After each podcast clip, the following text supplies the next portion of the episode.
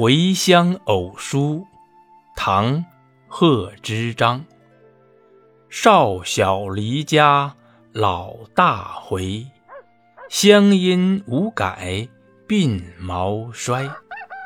儿童相见不相识，笑问客从何处来。年少时。离开家乡，年老时又回到这里。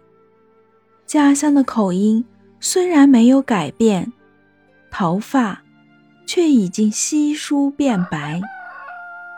村中的小孩子见到我却不认识，笑着问：“客人是从什么地方来的？”